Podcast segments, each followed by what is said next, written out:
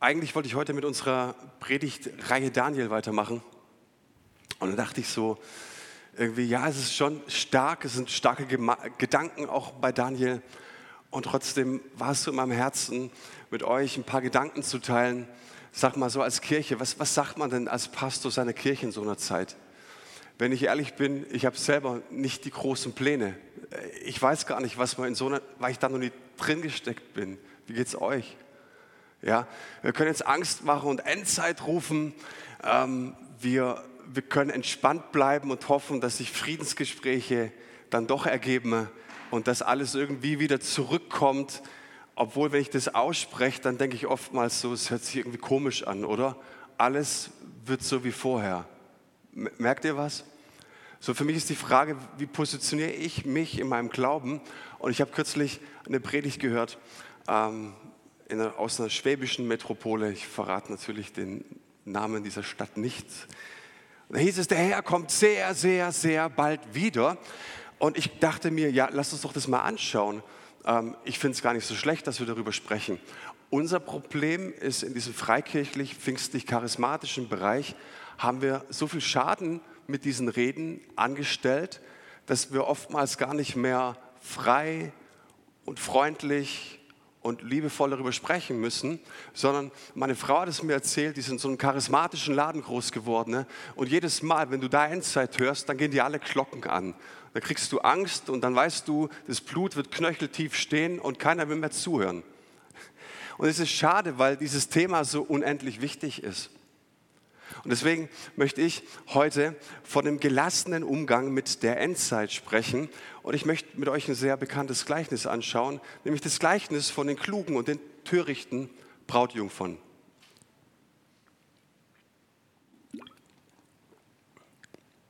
Jesus erzählt Gleichnisse.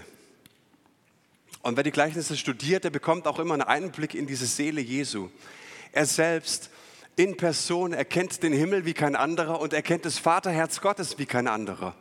Und so spricht er am Anfang dieser Gleichnisse und sagt, das Himmelreich gleicht. Und dann stellt er Bildvergleiche an, oftmals aus der Landwirtschaft. Es sind vertraute Bilder, die die Menschen kennen. So spricht er zu ihnen und damit lässt er uns teilhaben. Es gibt, er gibt einen Einblick in das, was ungewohnt und fremd ist. So, welchen Einblick gewährt uns Jesus? Und ich stelle fest, in den Gleichnissen ist es die ganze volle Facette und Bandbreite, die es gibt. Wir haben zum Beispiel das Gleichnis des verlorenen Sohnes. Und da sind wir erstaunt darüber, wie kann es denn sein, dass der Sohn das Erbe vom Vater verlangt, alles verprasst, alles verhurt und verzockt und als geschlagener Hund nach Hause kommt und der Vater Tag und Nacht förmlich auf ihn wartet, ihn sieht, ihm entgegenspringt und ihn komplett herstellt in seiner Würde und in, als Person. Und wir fragen uns, was? So gut ist Gott? Ist Gott wirklich so gut? Haben wir so einen guten Vater im Himmel, dass er uns alles vergibt, obwohl wir sein Erbe verschleudert haben? Und die Antwort ist ja. Er ist so gut. Und auf der anderen Seite haben wir das Gleichnis, das wir heute anschauen. Und wir stellen fest, dass dieselben Worte, die aus Jesu Mund kommen, auf einmal schärfer werden. Der Tonfall wird ernster, die Lage wird irgendwie bedrohlicher. Und weißt du, die Vision unserer Gemeinde ist, damit Menschen ihren Weg mit Gott finden, und wenn du im Glauben wachsen willst, dann geht es nicht anders, dass du beide Worte gemeinsam hörst.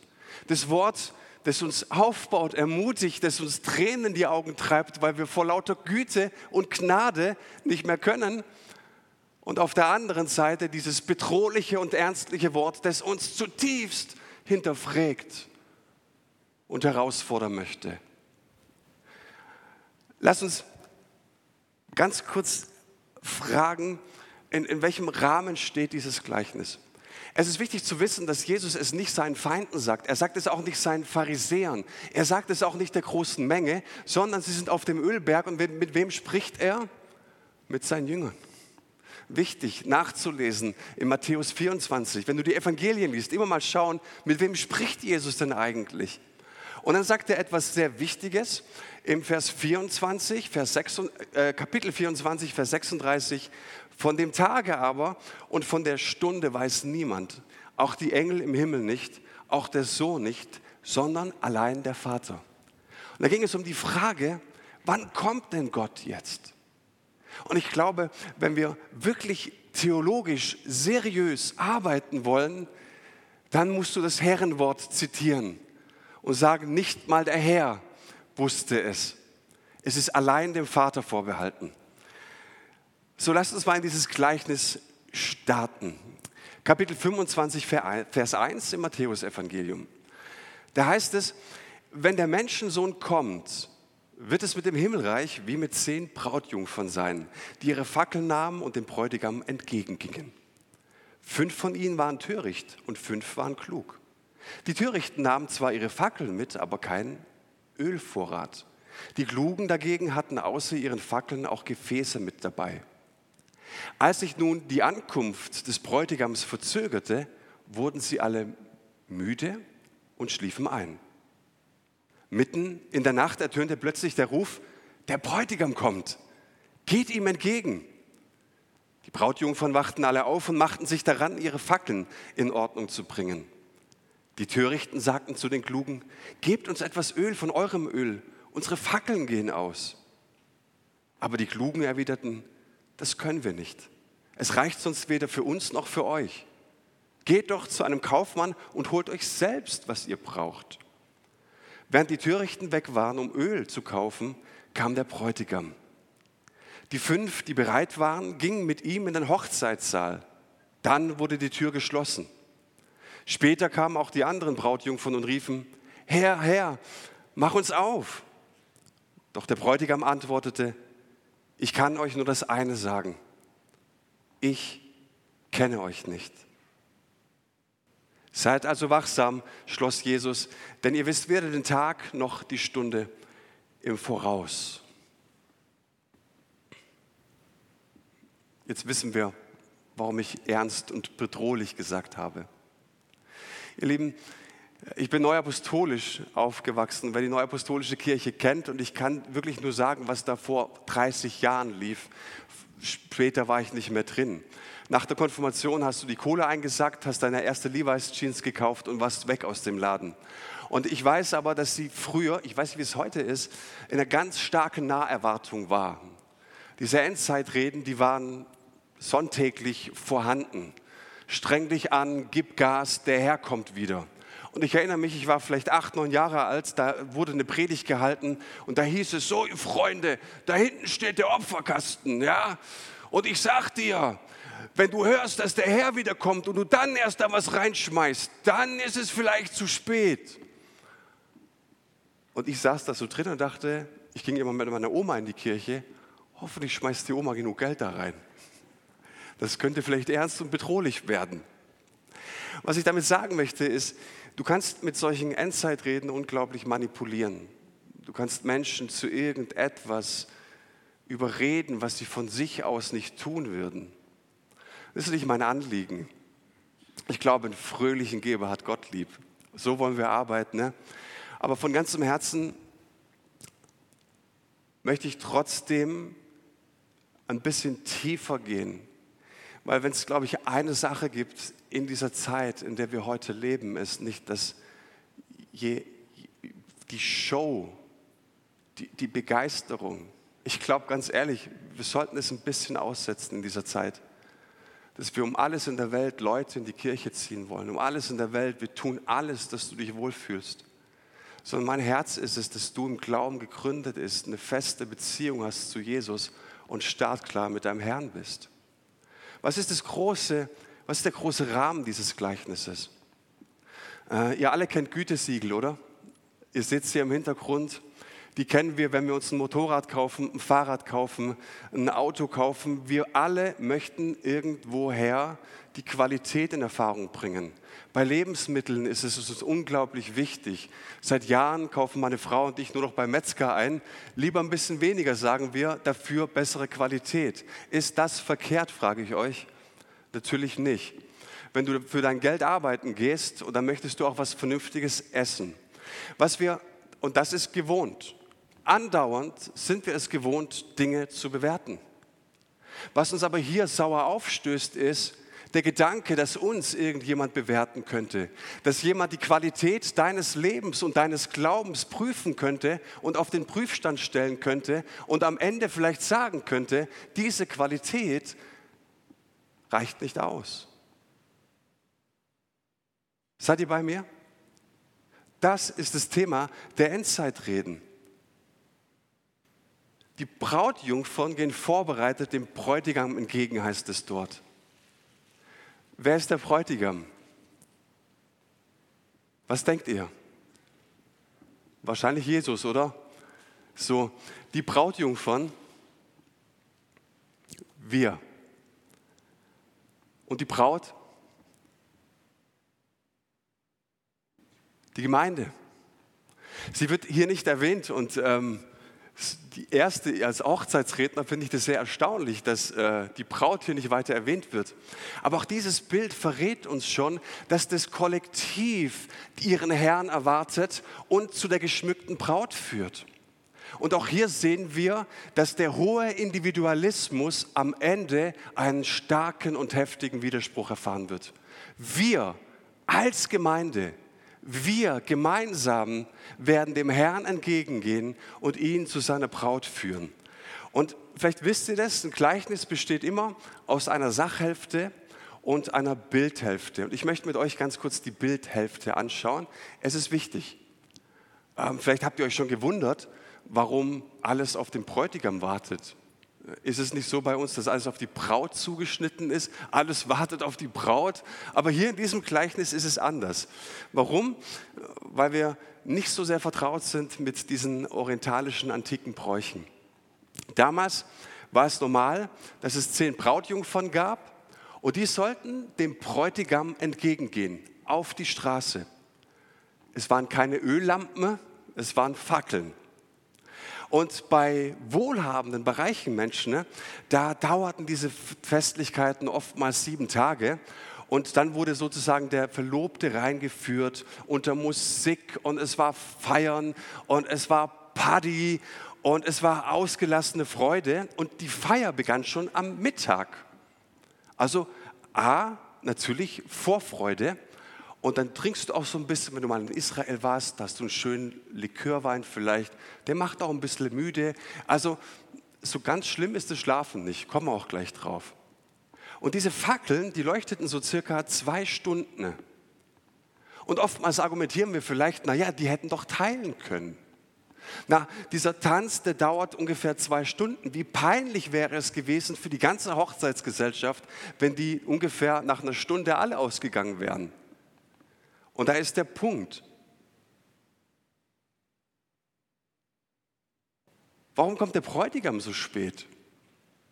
Ist es, ist es unhöflich, die Braut so lange warten zu lassen? Der Bräutigam war in dieser Zeit im Haus der Brauteltern und verhandelte über einen Preis, weil, hey, was uns lieb ist, das ist uns doch teuer, oder nicht? Ist es so? Jetzt verhandelt er um den Preis der Braut. Und wenn er in das Elternhaus der Braut gegangen wäre und gesagt hätte, hey, ich will eure, eure Braut heiraten, und sie erwarteten ihn ja schon, und es wäre kein Geld geflossen, ne? was wäre dann die Braut wert gewesen? Gar nichts. Und es ging dann folgendermaßen vor sich. Die feilschten so ein bisschen. Und der Schwiegersohn, der kam dann rein und sagte so, ich will deine, ich will deine, deine Tochter heiraten. Was macht, der, was macht der Vater? Nein, du kriegst sie nicht. Okay, okay, lass uns über das Geld sprechen. Ich möchte ja Summe X hinlegen und bieten, worauf der Brautvater sagt, bist du verrückt? Willst du meine Frau und mich beleidigen? Ah, okay, gut. Äh, ja, dann, dann, dann erhöhe ich halt, worauf der Brautvater wieder, bist du verrückt? Willst du meine Tochter beleidigen? Und es schaukelte sich so hoch und schaukelte sich hoch, bis alle zufrieden waren. Das bedeutet, je länger dieses Szenario anhielt, je länger der Bräutigam sich verzögerte, desto wertvoller die Braut. Und auch heute sitzen wir hier und fragen uns, wo bleibt Jesus? Wo ist Jesus?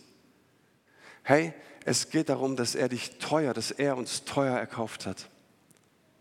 Und dass es sein Herzenswunsch ist, dass in der letzten Zeit, lese mal bitte Matthäus 24, dass Menschen ihn finden, dass Menschen ihn kennenlernen, weil er seine Braut zu sich holen will.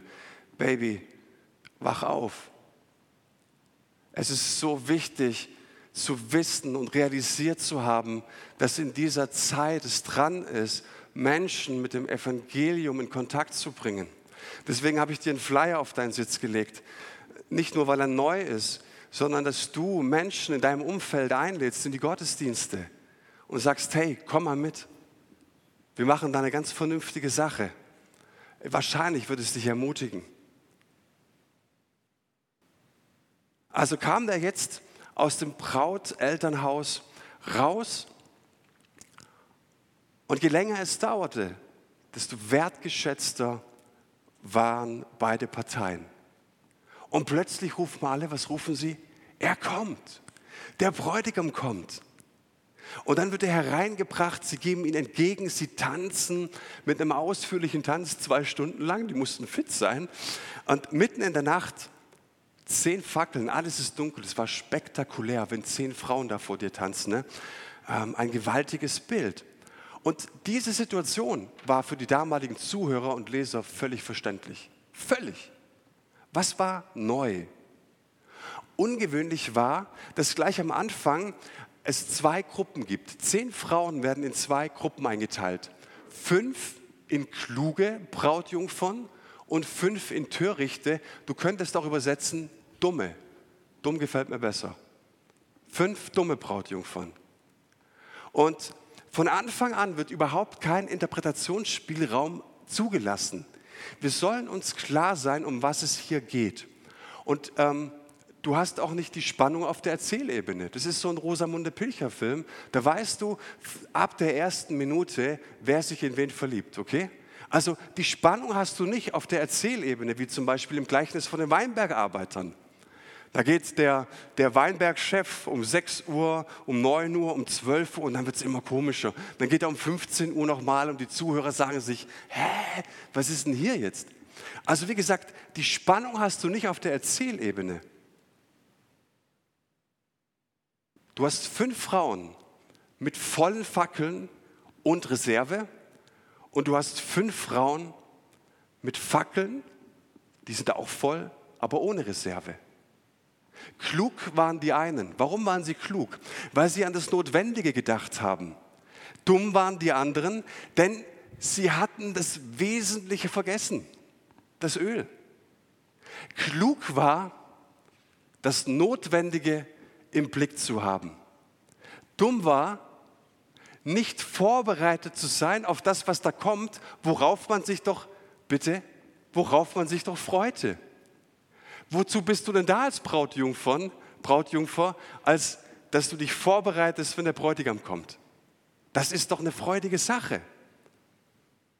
Was war das Notwendige? Lass uns über dieses Notwendige sprechen. Oftmals spüren wir und hören wir, dass jetzt kommen sollte, du sollst dein Haus verkaufen und alles in die Mission geben. Und wenn du drei Kinder hast und du keine Zeit hast für die Kirche, die Mission, dann steckst du in Waisenhäuser. Verausgab dich vollkommen.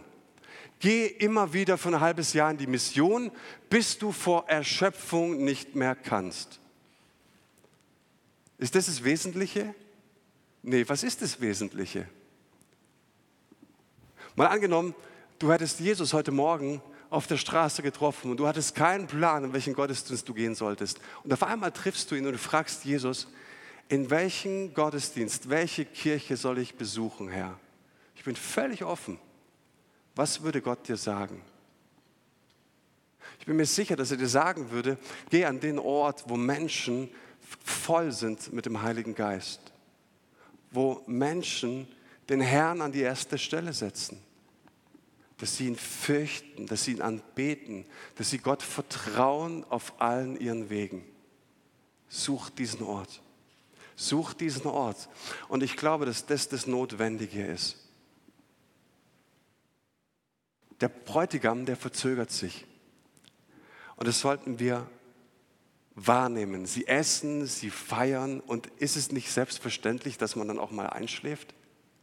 Und ich habe mir die Frage gestellt, ist es wirklich so schlimm, dass die schlafen? Also im Kontext der gesamten Bibel ist es ja schon eher negativ, oder? Also wach auf, der du schläfst, sagt Paulus und so weiter. Seid wachsam alle Zeit, ja? Eigentlich denkst du, es ist negativ. Hier aber nicht. Schlafen ist an der Stelle nicht negativ. Warum? Weil für die klugen Frauen das Schlafen die Gelassenheit derer ist, die vorbereitet sind. Du kannst gelassen in der Endzeit sein. Wenn der Bräutigam plötzlich kommt, kannst du gelassen sein. Und wenn er plötzlich kommt, kannst du ganz entspannt sein, weil du bist ja vorbereitet. Aber für die dummen Frauen bedeutet das Schlafen was? Das Verpassen der Möglichkeit zur Kurskorrektur. Hätten die dummen Frauen, die Törichten, um 20 Uhr erkannt, dass kein Öl mit dabei war, ja, woher hätten sie das denn sehen sollen? Ja, die hatten doch fünf Vorbilder. Fünf Vorbilder waren da. Sie hätten es klar sehen können, aber sie haben sich nicht korrigieren lassen. Sie hätten das Öl besorgen können. Es war noch Zeit. Sprich, die Chance war da, Fehler einzusehen und zu korrigieren. Die Möglichkeit war da. Und das Ausbleiben des Bräutigams bedeutet also für die Klugen Gelassenheit und Vorfreude. Für die Dummen die Möglichkeit zur Kurskorrektur. Und das haben die fünf nicht getan. Sie haben ihre Chance verschlafen. Jetzt ist die Frage, und die ist wichtig, denn der Schluss ist heftig. Es ist ein Schock. Fünf werden eingehen, fünf werden nicht eingehen. Ganz praktisch wird es heute noch praktiziert, auf einer jüdischen Hochzeit. Die Gäste kommen und wenn es losgeht, wird so ein seidener Vorhang vor die Eingangstür oder das Tor gehängt. Das heißt, jeder, der zu spät ist, der sieht, oh nein, der Vorhang hängt und dann kommst du auch nicht mehr rein. Das ist keine große Kerkertüre und du klopfst an wie so ein Tresor, lasst mich rein. Es ist eine seidener, ein seidener Vorhang. Aber wenn der hängt, weißt du, dass es zu spät ist. Ich habe euch vorhin gesagt, zu wem Jesus dieses Gleichnis sagt. Zu wem? Zu seinen Jüngern, stimmt es? Nicht zu der bösen Welt da draußen. Also werden seine Jünger in diesem Moment sich Folgendes überlegt haben.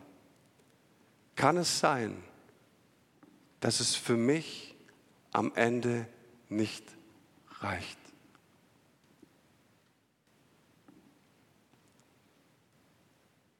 Francis Chan, einer meiner absoluten Highlight-Prediger, hat vor zwei Jahren in so einer riesen Community Church vor 10.000 Leuten gepredigt. Und der Mann hat eine Kirche verlassen, hat 8000 Leute in der Kirche gehabt und sagt, ich halte es nicht mehr aus. Jeden Sonntag schauen 8000 Leute zu, wie ich meine Gabe auslebe. Und ihr geht am Schluss nach Hause und macht, wie war es heute? Und er steht vor 8000 Leuten ne, und sagt, und das musst du drauf haben, das würde ich mir nicht getrauen. Ich zitiere ihn nur. Er sagt vor, zu 8000 Leuten, wisst ihr was, Leute, es kann nicht anders sein, dass einige von euch in die Hölle gehen werden. Seid ihr bei mir? Und ich frage mich das, weil ich sage, was sagst du deinem Herrn? Was sprichst du wirklich zu deinem Herrn, wenn er dich fragen würde, warum sollte dich dich einlassen? Und ich glaube, dass dieser harte, dieser harte Widerspruch am Ende, den werden wir hören, weil du kannst diese Gleichgültigkeit gegenüber Gottes Sache, gegenüber dem Gebet, gegenüber einem heiligen Leben, der wird Widerspruch erfahren. Und ich weiß, dass es hart ist, was ich jetzt sage. Und ich predige das zum ersten Mal und vielleicht zum letzten Mal. Aber wir sollten beide Gleichnisse lassen.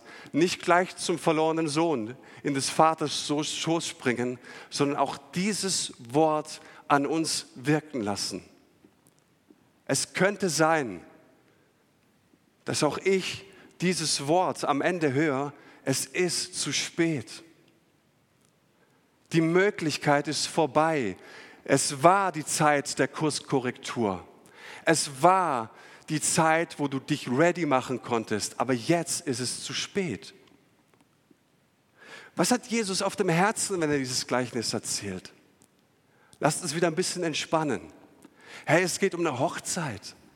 Es geht um Feiern, es geht um Tanz, es geht um ausgelossene Freiheit äh, und Freude.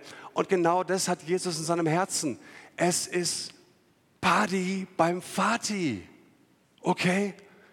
So, wenn Gott wiederkommt, schmeißen wir eine riesengroße Party. Und die Menschen früher, die haben sich damit angefeuert und gesagt, hey, willst du als dumme Jungfer enden? Come on. Lass uns die Hand Gottes neu ergreifen. Lass uns unser geistliches Leben neu ordnen und in Ordnung bringen. Lass uns gemeinsam im Kollektiv alles daran setzen, dass wir Jesus, den Bräutigam, zur Braut führen. Und je länger es dauerte, desto wertvoller die Braut. Du glaubst gar nicht, wie sehr Jesus seine Gemeinde liebt und wertschätzt. Du glaubst gar nicht, wie hoch die Gemeinde Jesu, das Kollektiv, ihm am Herzen liegt. Paulus verfolgt in der Apostelgeschichte die Gemeinde. Und dann wird er vom Esel runtergeschmissen in der Offenbarung und die Stimme fragt ihn, was? Warum, Saulus, verfolgst du mich? Er hat doch Jesus nicht verfolgt, er hat doch die Gemeinde verfolgt. Aber so ist es für Gott. Die Gemeinde ist der Augapfel Gottes. Die Gemeinde ist das Herz des Vaters. Und wie wir mit seinem Haus, mit dem Werk umgehen, wird am Ende einen heftigen Widerspruch erfahren, ihr Lieben. Ich hoffe, dass wir nachher noch Freunde sind. Als Kinder der Neuzeit leben wir in einer Gesellschaft, in der wir das nicht mehr gewohnt sind harte Wahrheiten auszusprechen, wenn sie uns selber betreffen. Wir sagen, mein Freund Jimmy, mein Freund Jimmy ist so halbherzig. Der Mann, Junge, Junge, der, wird's mal, der wird mal richtig Ärger kriegen, wenn es soweit ist. Aber ich, mich selbst zu kritisieren, mir selbst eine Wahrheit bewusst zu machen, die gegen mich spricht, die ist nicht attraktiv. Stimmt es? Das Problem dabei liegt, dass wir eine große Zahl an Christen haben, die sich einfach nicht festlegen wollen. Du willst das Angenehme herausziehen, ohne dich zu verpflichten. Aber in diesem Gleichnis geht es um das richtige Verhalten. Es geht um die richtige Haltung und die Handlung. Verpflichte dich, heißt es in diesem Gleichnis, auf das Wesentliche, das Wesentliche zu tun weil du dafür Rechenschaft ablegen wirst. Auch das können wir nicht so richtig leiden, stimmt es, wenn wir auf das Notwendige hingewiesen werden. Ich möchte am Ende im letzten Teil noch drei Gedanken loswerden. Es geht bei diesen drei Gedanken um das Verpassen, um dieses zu spät kommen. Der erste Gedanke ist, und das ist eine tiefe Lebensweisheit, wer zu spät kommt, der verpasst das Leben. Passt irgendwie so gut auf dieses Gleichnis. Ich hatte leider keine Zeit, um zu recherchieren, ob das vielleicht daher rührt. Aber es stimmt ja, oder? Wer zu spät kommt, der verpasst das Leben. Und scheinbar kommt es häufig vor, dass Menschen irgendwann im Leben und plötzlich denken, Mist, hätte ich doch damals eben gerade vorhin, gestern gemacht oder gelassen oder nicht getan? Was wäre gewesen, wenn? Wie wäre mein Leben verlaufen? Und ich glaube, dass es so wichtig ist, dass wir verstanden haben, dass wir diese Zeit nutzen, in der wir leben. Dass ich mir klar werde, warum lebe ich eigentlich? Was möchte Gott eigentlich von meinem Leben? Und wir stellen uns immer wieder die Frage hier im Gospelhaus, zu was hat Gott dich in diese Welt gesetzt? Was würdest du heute Morgen deinem Gott antworten, ne, wenn er dich fragen würde, hey, warum wandelst du über diese Erde? Was ist deine Bestimmung? Was ist deine Berufung? Wir sagen oftmals, hey, wenn du meinen Job hättest, komm, hör auf mit Berufung. Aber weißt du, die eine Sache ist, das Öl Gottes, das kippt er doch nicht einfach über dich drüber. Es braucht dieses Gefäß und dieses Gefäß bist du. Es ist deine Bestimmung und deine Berufung. Und je enger du an dieser Berufung lebst und dran bist, desto stärker kann Gott auch sein Öl in dich hineingeben. Vorbereitet zu sein bedeutet endgültig zu leben für das, was Gott für dich vorgesehen hat. Wie viele Gelegenheiten verpassen wir? Vergebung zu empfangen, Frieden zu schließen. In wie vielen Gemeinden hörst du immer wieder, dass Menschen, dass Mütter, dass Väter nicht mit ihren Kindern sprechen, dass Kinder nicht mit ihren Vätern und Müttern sprechen? Gott hat sein Leben dafür hingegeben. Auch das wird am Ende einen heftigen Widerspruch erfahren. Wie viele unversöhnte Beziehungen gibt es?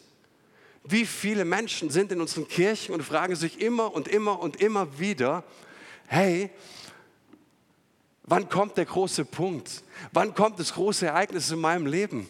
Und darf ich dir was sagen? Heute, indem du dich entscheidest, endgültig zu leben. Der zweite Punkt des letzten Teils. Gott lehrt uns, dass wir sterblich sind. Du hast eine ganz bestimmte Zeit in diesem Leben. Und oftmals geht es um Karriere, um Einfluss, um Anerkennung. Wie viele meiner Pastorenkollegen leben nach Einfluss, nach Anerkennung, nach, nach Karriere. Immer nur ich, mein Leben, meine Zeit, meine Hobbys. Ich mache das Beste aus meinem Leben. Aber ich frage mich, wenn es die Ewigkeit wirklich gibt, warum leben wir nicht so, als würde es es wirklich geben? Und der letzte Gedanke, ich ermutige uns und euch, vom Ende her zu leben. Weißt du, die christliche Religion oder unser Glaube ist ein Glaube, der von Hoffnung geprägt ist. Unser Zuhause ist nicht hier auf der Erde, sondern unser Zuhause ist in der himmlischen Heimat. Und Jesus hat gesagt, er ist vorgegangen und er hat uns eine Stätte bereitet, eine Wohnung bereitet und er wird uns zu sich holen. Und das ermutigt mich. Das ermutigt mich, mein geistliches Leben neu zu fokussieren und einzustellen und zu fragen, Gott, hey, wenn es soweit ist, Jesus, was muss ich heute, was muss ich heute korrigieren? Die ersten Christen, die lebten nicht nur in einer ablaufenden Geschichte, sondern sie lebten vor allen Dingen in einer anlaufenden Geschichte. Und die Message, die wir verkündigen, ist, das Beste kommt zum Schluss. Das Allerbeste haben wir noch vor uns. Dieses Leben ist so ein kleiner Teil. Aber ich will vorbereitet sein auf dieses Hochzeitsmahl und ich will vorbereitet sein auf das ewige Leben, das auf uns wartet. In unserer neuen Form von Gottesdiensten und Gemeinden wird nicht mehr gefragt, welchen Preis habe ich zu bezahlen, es wird gefragt, wo habe ich am meisten erleben? Wo habe ich die meisten Emotionen? Wo bekomme ich am meisten Bestätigung? Stimmt es? Ich glaube, also mein Herzenswunsch ist es, dass wir aufhören damit, Leute irgendwo hinzulocken, weil wir sie für irgendwas begeistern wollen und fragen, wie sieht es um dein Herz aus?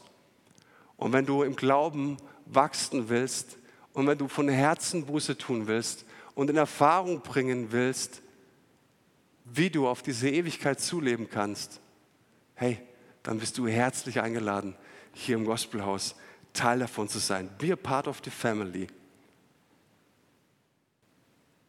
Die ersten Christen lebten ganz und gar auf dieser Erde mit beiden Füßen auf dem Boden. Und ich komme zum Schluss.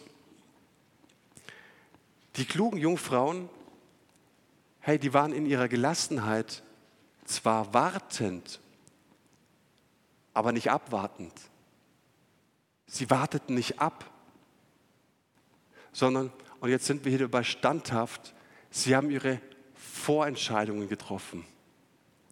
Sie waren ready. Sie waren klar.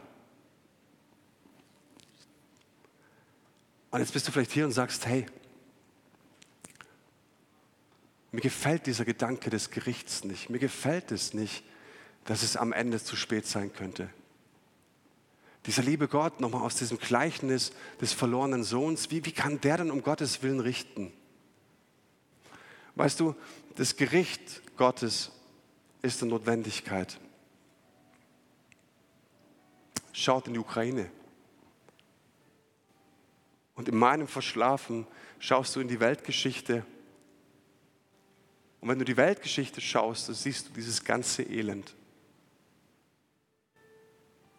Weißt du, wenn du einen Gott der Liebe und der Barmherzigkeit hast und der Gnade hast, dann muss es ein Gericht geben. Es muss dieses Gericht geben. Und weißt du, nur weil du irgendwann mal Ja zu Jesus gesagt hast, heißt es nicht, dass das der Freifahrtsschein für den Himmel ist. Das ist meine tiefste Überzeugung.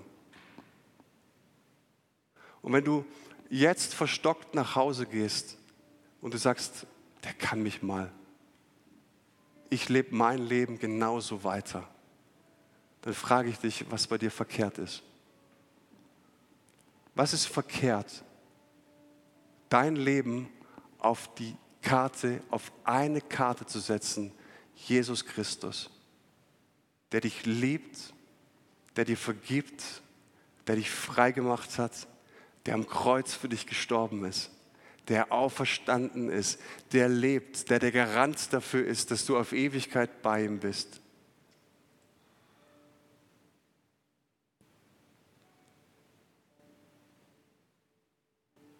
Von Herzen bitte ich dich, ich flehe dich an. Diese Halbherzigkeit wird einen Widerspruch erfahren am Ende. Ich verspreche es dir. Und ich bitte dich von ganzem Herzen, triff diese Entscheidung, endgültig für deinen Herrn zu leben.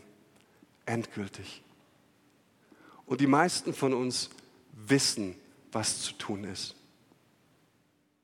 Warum bist du nicht bereit, es zu tun?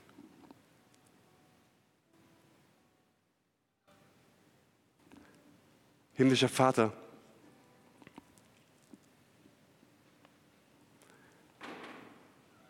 ich danke dir für diese Zeit.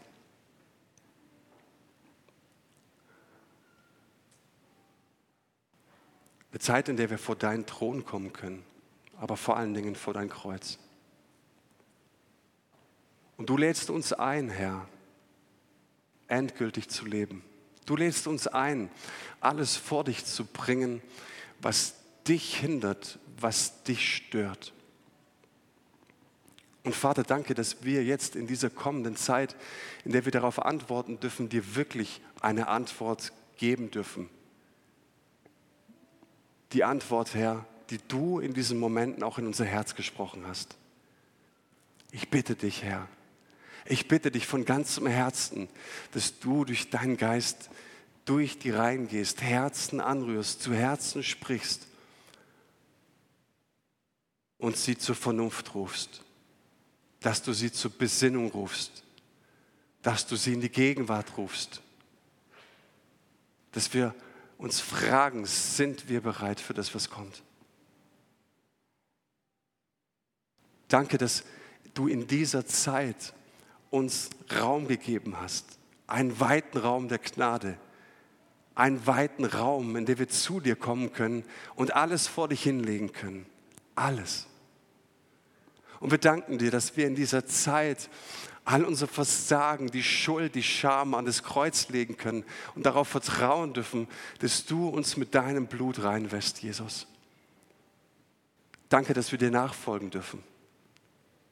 Danke, dass du in dieser Zeit so reichlich Gnade und Barmherzigkeit, Versöhnung und Vergebung hast für uns. Und das bete ich in Jesu Namen.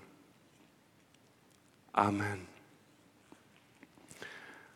Ich lade euch ein, dass ihr eurem Gott, da wo ihr seid, eine Antwort gebt. Und wenn du einfach keine Antwort hast oder damit nicht allein klarkommst, dann bin ich nach diesem Gottesdienst hier für dich da an der Gebetsstation. Ich höre dir zu, ich, ich, ich gehe auf dich ein. Ich werde auch in den nächsten Tagen dir zuhören, auf dich eingehen. Schreib mir. Aber mein Wunsch ist es, dass du in der Nähe Gottes lebst, dass du bereit bist für Jesus, dass du in dieser Zeit tief verwurzelt bist für das, was da kommt. Und weißt du, du brauchst eine einzige Sache in dieser Zeit. Eine einzige Sache gegründet zu sein und tief verwurzelt zu sein in Jesus. Amen.